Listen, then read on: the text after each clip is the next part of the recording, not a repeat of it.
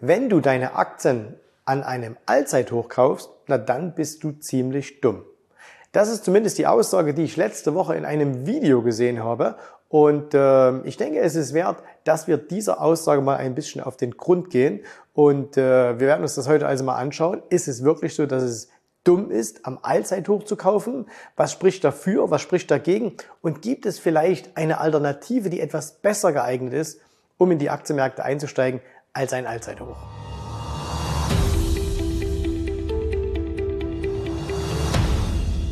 Jeder, der am Allzeithoch kauft, ist dumm. Ja, das war also die Aussage, die habe ich letzte Woche auf einem Video oder in einem Video gesehen. Ich glaube, es war ein, so ein Short. Ne? Und äh, da werden ja immer so sehr, sehr kurze Passagen herausgeschnitten, wo die natürlich auch immer ein bisschen polarisierend sind. Und eine davon war eben, also jeder, der quasi hat, hat sich jemand hingestellt und hat gesagt, hey, also es ist ja offensichtlich, wenn du am Allzeithoch kaufst, ähm, dann bist du ziemlich dumm und äh, deswegen musst du immer kaufen, wenn wir kein Allzeithoch haben. Okay, das ist eine spannende Aussage und äh, lasst uns heute mal dem Ganzen auf den Grund gehen. Ich habe uns dazu mal hier den S&P 500 herausgesucht äh, und wir können uns das Ganze mal ein bisschen anschauen. Überlegen wir aber mal im Vorfeld vielleicht erstmal, was spricht denn dafür und was spricht denn gegen die Tatsache, Aktien, sei es jetzt ein Index oder eine einzelne Aktie, am Allzeithoch zu kaufen. Fangen wir erstmal vielleicht an, was spricht denn dagegen? Okay, also, wenn wir Aktien an einem Allzeithoch kaufen, also wenn wir uns das jetzt hier beispielsweise anschauen, wir hatten hier, das war im Jahr 2000, hatten wir ein Allzeithoch und äh, klar, dann äh, ist die allererste Aussage, die man treffen kann und die gegen den Kauf am Allzeithoch spricht, ganz klar, jeder Crash beginnt am Allzeithoch. Ne? Also immer wenn du am Allzeithoch kaufst, musst du damit rechnen, dass dann der Crash beginnt. Okay, also gucken wir mal. Hier Allzeithoch, Crash, dann hier Allzeithoch, Crash, dann äh, hier vor Corona Allzeithoch, Crash, dann jetzt hier äh, Allzeithoch, Mini-Crash. Ne? Aber das ist schon mal eine Sache, wo man sagen muss, okay, das stimmt also. So, das spricht also schon mal dagegen, Aktien am Allzeithoch zu kaufen. Nächster Punkt, was dagegen spricht, naja, wenn man Aktien am Allzeithoch kauft, dann sind die natürlich schon entsprechend teuer geworden. Also, wenn ihr jetzt mal nicht mal nur diese hier nehmt, sondern auch mal sagen, hey, hier, ne, auch das war ja beispielsweise ein Allzeithoch. Und natürlich ist es klar, dass die Aktien hier zu diesem Zeitpunkt deutlich teurer sind als zu diesem Zeitpunkt hier. So, das heißt also, du kaufst die Aktien immer teurer ein, als du ein paar Wochen, Monate, Jahre zuvor die Möglichkeit gehabt hättest. Ne? Sehen wir auch wieder hier. Also wenn du jetzt sagst, okay, du hast jetzt hier gekauft, ne, dann waren die die ganze Zeit hier ja billiger. So, ist also wieder ein Punkt, der äh, dagegen spricht. Und äh, dementsprechend könnte man auch sagen, von den fundamentalen Bewertungen her befinden sich Aktien, wenn sie an einem Allzeithoch sind, öfters oder vielleicht auch sehr, sehr häufig in einem fundamental zu teuren Zustand. Ne? Also wenn wir mal uns jetzt hier das Gegenteil anschauen, wenn wir also jetzt sagen, okay, das Gegenteil von einem Allzeithoch ist ja, wenn es ein Tief gegeben hat, ne, wo sind Aktien auch fundamental wahrscheinlich viel, viel günstiger? Also sind die hier günstiger oder sind die hier günstiger? Offensichtlich, wo Aktien günstiger sind.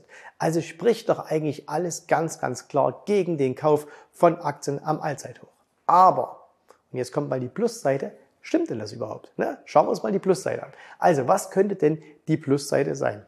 Wenn wir an einem Allzeithoch kaufen, dann haben wir eines zumindest schon mal ganz, ganz sicher, nämlich wir kaufen in einem Aufwärtstrend. So, und es gibt viele, viele historische Untersuchungen. Das hat schon angefangen mit Charles Dow, der in den 1890er Jahren, also schon vor über 130 Jahren, die erste Untersuchung darüber gemacht hat. Und später setzte sich das mit vielen, vielen Untersuchungen fort, dass es perspektivisch äh, gut ist, Aktien in einem Aufwärtstrend zu kaufen. So, und wenn wir also jetzt sagen, hier, das war beispielsweise ein Hoch, ne, es war ein neues Allzeithoch und da sehen wir, okay, die Aktien waren vorher in einem Aufwärtstrend und dieser Aufwärtstrend hat sich ja dann auch fortgesetzt. So, das ist also ein Punkt. Zweiter Punkt, und äh, das ist auch nicht zu überschätzen, ist es denn so, weil ich habe ja gesagt, ein, äh, ein Allzeithoch oder nach einem Allzeithoch kommt immer irgendwie ein Crash, ne? aber führt denn jedes Allzeithoch automatisch zu einem Crash? Also ist denn der Hinweis, jetzt sind die Preise am Allzeithoch, automatisch dann das nächste, dass dann die Preise runtergehen? Oder aber ist die Wahrscheinlichkeit viel, viel höher, dass nach einem Allzeithoch weitere Allzeithochs folgen. Schauen wir es uns mal an. Ne? Und ich lasse jetzt einfach mal hier wieder diesen Zeitraum und wir machen mal eine Trendlinie hier rein und sagen jetzt, okay, hier war also das letzte Hoch. Wartet, muss nochmal hier kurz anklickern. So, also hier Linie hierher. Und ähm, wir sehen also, dass jetzt hier gab es ein neues Allzeithoch. Okay? Und führte das jetzt aber gleich zum Crash? Nein, sondern es folgten sehr, sehr viele weitere Allzeithochs, bevor es dann ein bisschen runterging. Dann ging es weiter, Allzeithochs, Allzeithochs, Allzeithochs, ne?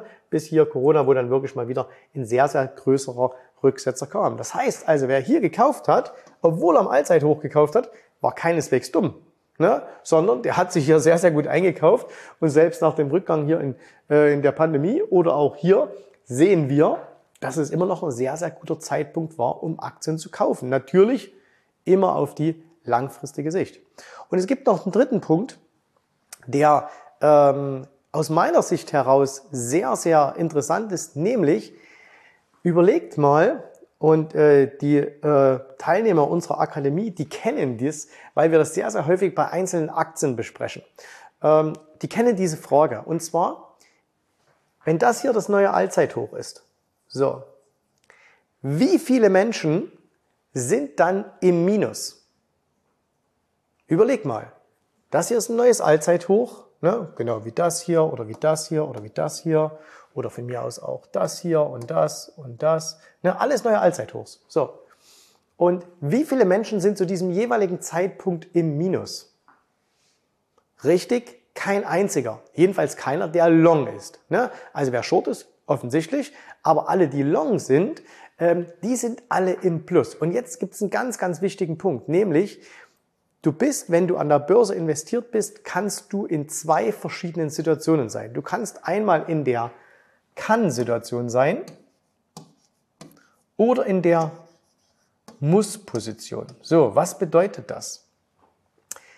Wenn du beispielsweise nach einem größeren Rückgang, machen wir es mal hier, wenn du hier gekauft hast, okay? Oder hast hier gekauft und Jetzt fallen die Kurse immer weiter. Ne?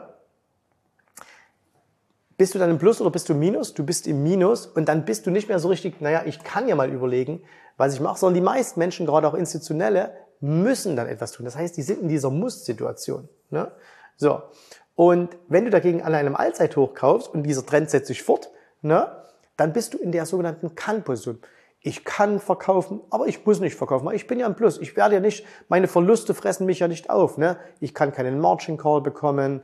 Ähm, ich kann, meine Anleger gehen mir nicht auf die Nerven, wenn ich ein Insti bin. Ähm, das heißt, ich bin ziemlich relaxed. Alle sind glücklich, könnte man sagen. Und das ist etwas, was viel Druck von den Börsen nimmt. Ihr kennt das ja vielleicht, wenn Aktienmärkte mal ein bisschen fallen und man erkennt das immer gut an sich selbst. Also wir sind da alle gleich. Du, ich, wir alle. Immer wenn, wenn wir Aktienpositionen haben und die Märkte fallen und unsere Positionen fallen, dann sind wir unentspannt. Ne? Ah, wie weit fällt's denn jetzt noch? Äh, muss ich jetzt vielleicht verkaufen, weil die Preise jetzt nochmal 50 Prozent fallen? Oh, ist das jetzt das Ende der Welt oder was auch immer? Ne? Das heißt, wir kommen in diese, in diese Muss-Position. Wir sind unter Stress. Wenn wir dagegen am Allzeithoch sind, auch wenn dein Depot am Allzeithoch ist, wenn eine einzelne Aktie am Allzeithoch ist, dann bist du entspannt. Ne? Dann sagst du vielleicht, ah, ich könnte ja mal ein paar Gewinne mitnehmen. Ne? Aber du musst es nicht machen. Es gibt keinen Grund dazu, sondern du bist in dieser sehr, sehr entspannten Kann-Situation. So. Und deswegen ist es langfristig betrachtet sogar gut, an Hochs zu kaufen. Ne? Ähm, wenn man sagt, kauf doch am Hoch, dann sagen viele, na ja, guck mal, du kannst doch nicht am Hoch kaufen, weil das Hoch, das ist doch quasi das hier oder das hier oder eben das. Oder wenn wir es hier ein bisschen enger ähm, zusammen machen wieder, dass wir es ein bisschen sehen. So, und wenn du sagst hier, ne, ähm, das heißt, wenn wir, wenn wir an diesen, an diesen Hochs hier kaufen, ähm, dann ist es natürlich klar, das sind dann immer die letzten Hochs gewesen, bevor es dann hier irgendwie nach unten ging. Aber was wir ja hier sehen können, gerade auch wenn wir mal den Chart ein bisschen weiter zusammenschieben, das zum Beispiel war ein Allzeithoch. Ne? Und tatsächlich, zack, ging es danach runter. Aber wenn du mal guckst, hier war ein Allzeithoch. Und danach ging es jahrelang von Allzeithoch zu Allzeithoch zu Allzeithoch zu Allzeithoch. Ne? Und ähm, das heißt, also wer dann hier gesagt hat, nee, der Markt ist mir zu teuer, weil hier war er ja billig, ne, der hat das hier alles verpasst aus aufgrund dieser, dieser Angst, die er hat, ich möchte nicht am Allzeithoch kaufen. So, jetzt ist natürlich ein Allzeithoch und äh, da gebe ich demjenigen, der die Aussage gemacht hat, insofern recht, natürlich insofern immer ein bisschen schwierig, weil wenn wir einen, gerade nach einem Rückgang ein Allzeithoch haben, und das kann jetzt so ein großer Rückgang sein, wie hier 2000er Krise, Finanzkrise, ähm, dann sind die Aktien natürlich schon ein bisschen gelaufen. Ne? Klar. Und deswegen äh, wäre es natürlich immer einfacher, wenn wir sagen können, hey, wir kaufen am, am Tief. Ne? Ein Allzeittief gibt's nicht mehr. So, also Allzeittief, da müssen wir zurückgehen, irgendwann hier 1900 äh, oder noch davor. Also, dass wir da wieder hinfallen, irgendwie im S&P auf, keine Ahnung, acht Punkte oder so, sehr, sehr unwahrscheinlich. Das heißt, wir können nicht sagen, wir fallen am Allzeittief. Und wenn eine Aktie äh, die ganze Zeit so ihr macht und plötzlich ein Allzeittief macht und vielleicht sogar noch unter ihren IPO fällt, auch nicht so eine gute Idee, weil dann stimmt irgendwas nicht. Ne? Das heißt, statt Allzeithoch wäre es ja ganz gut, wenn wir vielleicht am Tief kaufen können. Aber was ist ein Tief? Ne? Wie definieren wir das? Ein, ein Hoch ist zumindest leicht zu definieren. Das heißt, wir können ganz schnell feststellen, ist das ein neues 52 Wochen Hoch, ist das ein neues Allzeithoch, ist das ein neues Jahreshoch, was auch immer. So, und da will ich dir einen kleinen Tipp geben, wie ich das persönlich mache.